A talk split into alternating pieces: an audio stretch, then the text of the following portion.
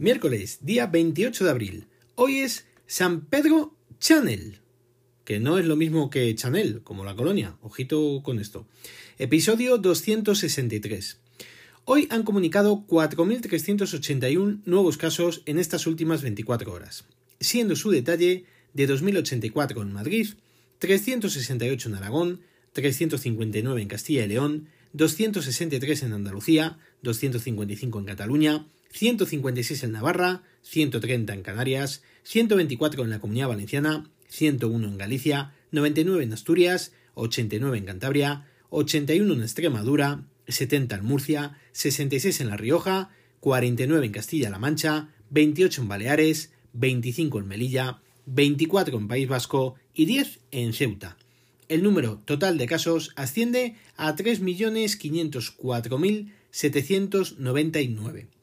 En cuanto al número de casos que se han diagnosticado en los últimos 14 días, han sido de 109.264 y la tasa por cada 100.000 habitantes es de 230,27.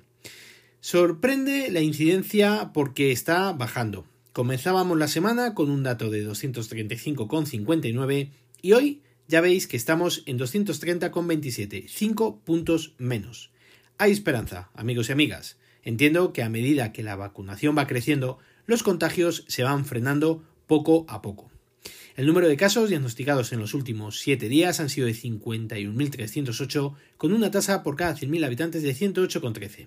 Respecto a los casos que se han diagnosticado con fecha de inicio de síntomas en los últimos 14 días, han sido de 44.444, buena cifra, con una incidencia acumulada por cada 100.000 habitantes de 93,66. Y respecto al número de casos diagnosticados con fecha de inicio de síntomas en los últimos 7 días, han sido de 12.762, con una incidencia acumulada por cada 100.000 habitantes de 26,90. ¿Cómo vamos con los pacientes COVID?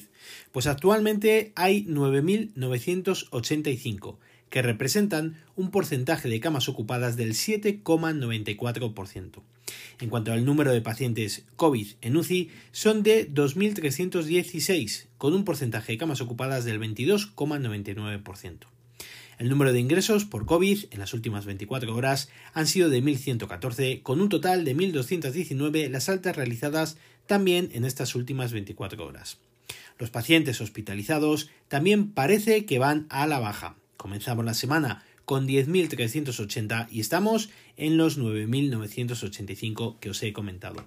Sucede exactamente lo mismo con los porcentajes de camas ocupadas, aunque los datos siguen siendo muy altos y la prisión hospitalaria también. En cuanto al número total de pruebas que se han realizado en la semana del 18 al 24 de abril, se han realizado 573.452 pruebas PCR y 294.307 pruebas con test de antígeno. Al total, 867.759. La tasa por cada 100.000 habitantes es de 1.845,27 y la positividad es del 7,35%. El número de fallecidos sigue sin bajar. Los comunicados en los últimos 7 días han sido de 256 y su detalle es de 69 en Madrid, 51 en Andalucía, 22 en Castilla y León, 21 en Cataluña, 17 en Aragón, 14 en Navarra, 8 en Asturias, Canarias, Comunidad Valenciana y Galicia, 7 en Castilla-La Mancha y Extremadura, 6 en el País Vasco, 3 en Ceuta, 2 en Baleares, 2 en Cantabria y 1 en Melilla, Murcia y La Rioja. El número total de fallecidos está próximo a los 78.000 y actualmente están notificados 77.943. Donde está la cosa muy fea, pero que muy fea, es en la India. El Ministerio de Asuntos Exteriores de aquí de España ha recomendado que no se viaje a dicho país y aconseja que los que estén allí de forma temporal regresen lo antes posible. Actualmente es el país con más casos diarios del mundo y muchos países están tomando ya medidas para prohibir la entrada de las personas que vengan de allí. En cuanto a las vacunas, tenemos ya 17.465.000 205 dosis distribuidas, de las cuales se han administrado 15.377.862 y el número de personas que han recibido la pauta completa son de 4.166.758. Precisamente, Hoy se ha sabido, según la ministra de Sanidad, Carolina Darias, que las personas que hayan superado la COVID y que estuviesen ya vacunadas con la primera dosis de AstraZeneca no van a recibir la segunda dosis y se tendrá en cuenta como si hubiesen obtenido la pauta completa. Hablando de dicha vacuna, hoy también se ha sabido el caso de una persona en el País Vasco que actualmente está en coma inducido y que había sido vacunada con AstraZeneca. No se sabe nada más al respecto, ni el sexo de la persona, ni cuándo había recibido la vacuna, ni tampoco si tenía alguna patología previa.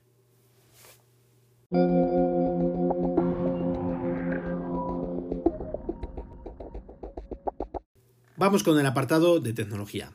Por fin, amigos y amigas, llegó el lunes, día 26 de abril, y pudimos descargar las actualizaciones para nuestros dispositivos de iOS 14.5, iPad OS 14.5 y Watch OS 7.4. Las principales novedades para la versión de los teléfonos consisten en la opción de desbloquear el iPhone con el Apple Watch mientras llevemos la mascarilla puesta. Introduce compatibilidad con las AirTag. Puedes controlar qué aplicaciones tienen permiso para rastrear tu actividad en las aplicaciones y los sitios web de otras empresas. Y han añadido un montón de nuevos emojis con variaciones de tonos de piel para los emojis de parejas. Me parece, pero que muy requete bien. Voy a empezar por lo más esperado, por lo menos por mi parte, y es el desbloqueo del iPhone con la mascarilla puesta. He estado esperando un par de días para darle uso y poderos comentar en primera persona qué tal funciona. En alguna ocasión me ha fallado o ha tardado en desbloquear el terminal, pero en resumen podría decir que funciona correctamente. Tenéis que saber que dicha opción solo estará disponible a partir de los iPhone 10 en adelante, algo normal porque son los que tienen Face ID, y también será necesario ser poseedor de un Apple Watch que por lo menos pueda tener la versión 7.4 de Watch OS. Si cumples con todo esto, tendrás que ir a tu iPhone, a la opción de ajustes, Face ID y código y activar la opción de desbloquear con el Apple Watch que por defecto viene desactivada. En esta misma opción te avisan que para funcionar has de tener el reloj cerca del iPhone, llevarlo en la muñeca desbloqueado y protegido por un código. Una vez que el teléfono se desactiva, te llega una notificación a tu Apple Watch y te da la posibilidad de bloquearlo si, por ejemplo, no has sido tú el que lo ha desbloqueado. No sé cómo han podido tardar tanto tiempo en implementar esta opción, que ya lleva tiempo funcionando con nuestros Mac. En fin, cosas de Apple. Que sepáis también que simplemente funciona para desbloquear el terminal, no podrás hacer uso de dicha novedad para aplicaciones que utilicen el desbloqueo biométrico para su uso, por ejemplo, aplicaciones de bancos y demás, algo totalmente lógico. Para el rastreo de las aplicaciones, pues yo lo he desactivado, pero nada más instalarlo. Si te vas a ajustes, privacidad, rastreo, te da la opción de desactivar que las aplicaciones soliciten rastrearte. Yo, por lo menos, duermo más tranquilo con ello desactivado. En cuanto a la compatibilidad con las AirTag, pues ya sabéis que están a la venta. Los primeros afortunados es probable que la reciban antes de tiempo, o eso decían. Algunos tenían el aviso de la compañía de transporte de DHL para hoy, algo que después la misma compañía les ha pedido perdón mediante mail o SMS por el error ya que no se recibirán hasta el viernes. Yo he comprado una que le dará uso mi mujer y la utilizaremos como llavero, en principio y nos llegará este viernes día 30. Ya os contaré mis primeras impresiones. También han introducido una nueva utilidad para la salud de nuestra batería, en la cual se realizará una recalibración, ojo, solo para los modelos iPhone 11, iPhone 11 Pro y iPhone 11 Pro Max. Podrás leer un mensaje en el cual te informan de que dicha recalibración puede tardar algunas semanas, algunas semanas en completarse y algunos usuarios han visto disminuida su capacidad. Sin embargo, otros la han visto aumentada. No obstante, en algunos casos, si el informe final sobre la batería no será adecuado, Apple podría avisarte para realizar un reemplazo totalmente gratuito de la batería, evidentemente. También, que sepáis que si vuestro servicio de música es distinto a Apple Music, Ahora lo podrás seleccionar como el servicio por defecto, pero no te tienes que meter en ninguna opción del iPhone. Para ello, Cuando le pidas a Siri la primera vez que te reproduzca una canción, te indicará o te preguntará qué servicio quieres utilizar para ello.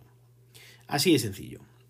Para iPadOS, además de las mencionadas eh, novedades, podremos buscar emojis desde nuestro iPad, cuando por ejemplo escribamos en alguna caja de texto. Introducen la compatibilidad con los nuevos mandos de las consolas PS5 y las Xbox Series X y podremos escribir con nuestro Apple Pencil y mediante la utilidad de Scribble ya eh, detectando el idioma español, algo que antes no podías hacer. Si te metías en notas y escribías en, en, español, no lo detectaba. Ahora ya detecta el idioma español y por lo menos se le puede sacar más provecho. Pocas cosas más, muchas estéticas, como por ejemplo el rediseño de la aplicación de Apple Podcast, que si a mí ya no me gustaba, ahora me gusta cada vez menos, por lo menos la entiendo, cada vez menos. Y una tontería que es que cuando, por ejemplo, tienes el iPad apagado y lo enciendes estado eh, estando perdón, el modo horizontal, el logo de Apple lo verás el modo horizontal, no como antes que estaba el modo vertical. Algo que inexplicablemente no era así, pero bueno. Por cierto, también ha salido la versión definitiva de MacOS Big Sur, es la 11.3 y sobre todo recomiendo actualizar porque entre las novedades está la de parchear algún que otro agujero de seguridad que se había detectado. Nada más, amigos y amigas, ya veis que ahora la cadencia de los podcasts está siendo menor, la verdad es que tampoco hay muchas novedades para contar y sobre todo lo que os comenté, cada vez tengo menos tiempo, estoy pasando una eh, época de trabajo mala, con muchísimo trabajo, eh, echando muchas horas que creo que además se va a mantener en el tiempo y me cuesta mucho buscar un ratillo para estar con todos eh, vosotros, pero siempre lo intento. Si queréis contarme algo, lo podéis hacer al email elgafaspodcast.gmail.com o en Twitter como arroba elgafaspodcast. Os agradecería si os pasáis por la eh, aplicación de Apple Podcast y valoráis el podcast con lo que vosotros creáis para que así eh, más personas puedan conocer este humilde podcast.